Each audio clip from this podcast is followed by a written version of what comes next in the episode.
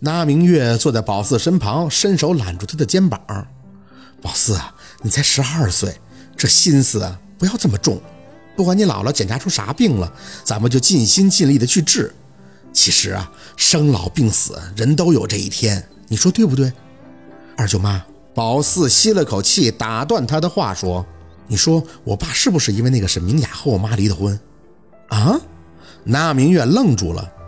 你说的啥意思？宝四看着他，姥姥说的很清楚啊。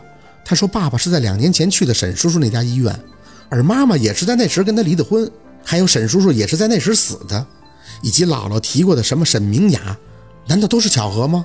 那明月伸手慢慢的捂住自己的嘴，自己也像是想到了什么。哎呀，你这么一说，我也反应过来了。是啊。那阵儿你姥还说要帮那个沈总，不求财不求利，只要他帮一个忙，然后还不让咱们知道。对，还有一事儿，你二舅还跟我讲说那阵儿本来你姥不让留沈总的，但最后就忽然说出个沈明雅，说是跟你爸有关系，这才留的，对不对？宝四点头，看着那明月的眉极其夸张的调高。哎呀，我说你姥那阵儿咋说要救活那个沈总，能帮你妈呢？原来其中的关系是在这儿连着呢。他啪的一声拍手，看着宝四一脸认真的分析。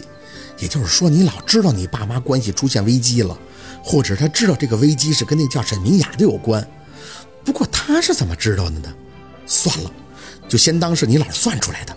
宝四在旁边提醒：“应该是算的。在沈叔来的那天晚上，我偷偷的在黑妈妈门外看着姥姥上香请愿，就说要救沈叔叔，结果黑妈妈就瞪眼睛了。我一害怕，就拍到了后面的桌子。”上面有张纸，都是香灰。我一手拍上去，就看见第一个字是沈。我觉得不能是沈叔叔的名字，那要不是沈叔叔的，就一定是黑妈妈告诉的姥姥沈明雅，否则姥姥不会知道这个名字的。从那明月询问夏文东照片的事情开始，宝四的脑子就一直在不停的想了。他觉得所有的事情都不可能是巧合。凤年不会无缘无故的出这么大的血本去救一个很难救的人，况且他还一直说自己是为了儿女的，所以任何细节，宝四想这其中一定都有着不可或缺的联系，只是他太小，当时又太害怕，注意不到罢了。那明月有些发懵，那黑妈妈无缘无故的跟你姥姥说沈明雅这个名字干啥呀？很简单呀，一定是姥姥询问了黑妈妈关于我妈的事情了。因为我妈身体好像不好，她的肩膀烂了很大一块的。宝四一脸认真地看着那明月。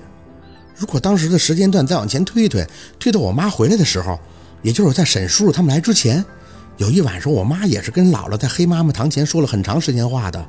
现在想想，也许就是她跟我爸的感情有些不好，但也没跟姥姥讲。那姥姥自己就去问了黑妈妈，所以才会听到沈明远的名字时候脱口而出问出沈明雅这三个字。这一切不就很清楚了吗？那明月像是看外星人一般的看着宝四，不是宝四，我发现这脑袋瓜子开窍以后挺了不得呀。小孩家家心这么细吗？宝四有些着急，这不是重点呀，二舅妈，是很多事儿其实都是有预兆，不是无故发生的。那明月点头表示赞同，啪的又一拍大腿，反正不管你老师咋知道这个是明雅吧。这件事情是很清楚了，也就是说，你爸兴许就是因为这个沈明雅跟你妈离婚的，而你姥救的这个沈明远，当然是希望他能去帮忙。如果，哎，我说是如果啊，如果那个沈明雅跟你爸有啥，那咱救了这个沈明远，是不是就是沈家的救命恩人了？我就不信沈明雅还好意思跟你爸咋地。只不过呀，这里面出岔子了，没整好，这个沈总啊还是走了，所以啊，你老不让咱们说这事儿。要咱们把这事儿烂在肚子里，也没法说了呀。现在咱们属于不但没帮上忙，还容易被人讹上，而且你妈那边就更不能说了。要是让你妈知道，你姥为了让你妈婚姻幸福，还去救破坏她婚姻那个女人的弟弟，你妈肯定也得来气。宝四，你说舅妈分析的对不？嗯，不知道。事实上，宝四是真不知道这么分析对不对，只是很郁闷。有些真相，当你觉得你越接近的时候，就会越郁闷。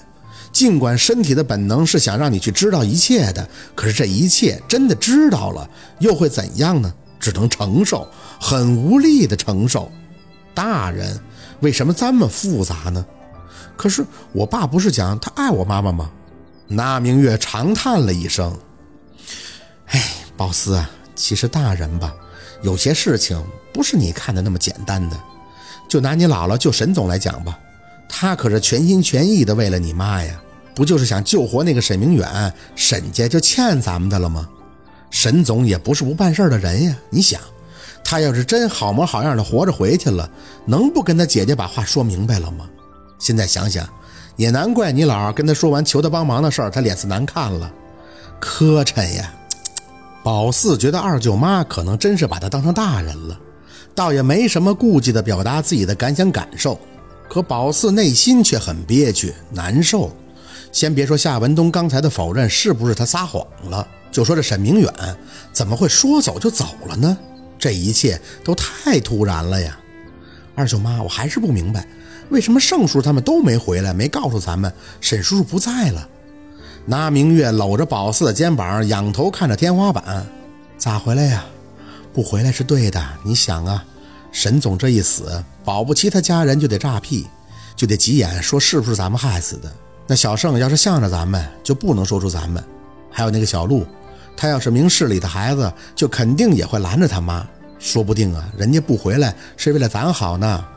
宝四死死地咬住嘴唇，可姥姥为了沈叔叔付出很多呀，他的病，他的病也是在沈叔叔走后中的呀。哎，谁管你那些呀？这年头，大家只看结果不看过程的。宝四啊，其实我真的不懂。你说那个沈明雅吧，她虽然看着照片挺漂亮，挺有气质，一看就是那种女企业家的样子，可年纪至少也得比你爸大个七八岁吧？他们俩怎么能？哎呀，宝四你怎么了？宝四控制不住的肩膀轻颤，咧着嘴角，让眼泪控制不住的流了出来，伸手擦了一把，可是还有，再擦还有。舅妈，我不想姥姥被误会，我想去找那个陆星月，跟他说清楚，可是我又不知道怎么说，我觉得我什么都做不了。那明月被宝四吓得不轻，赶忙紧紧地抱住他，一手还轻轻地拍着他的后背。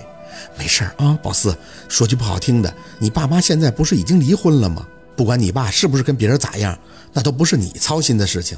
咱来这儿也不是为了搞清楚这些的，咱来就是为了给你姥姥看病的。别难受了啊，没事的。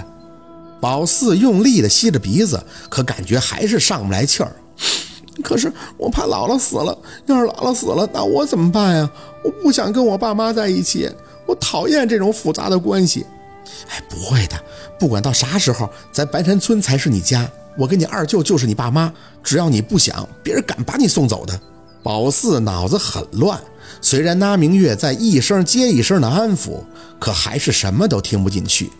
宝四想不通，陆生朗就算是觉得不能告诉他家里人沈明远的事情，那他为什么不来呢？如果沈明远突然病重，按照他的性格，一定会追根究底的呀。他就算是有气又怎么样？谁没有气呀？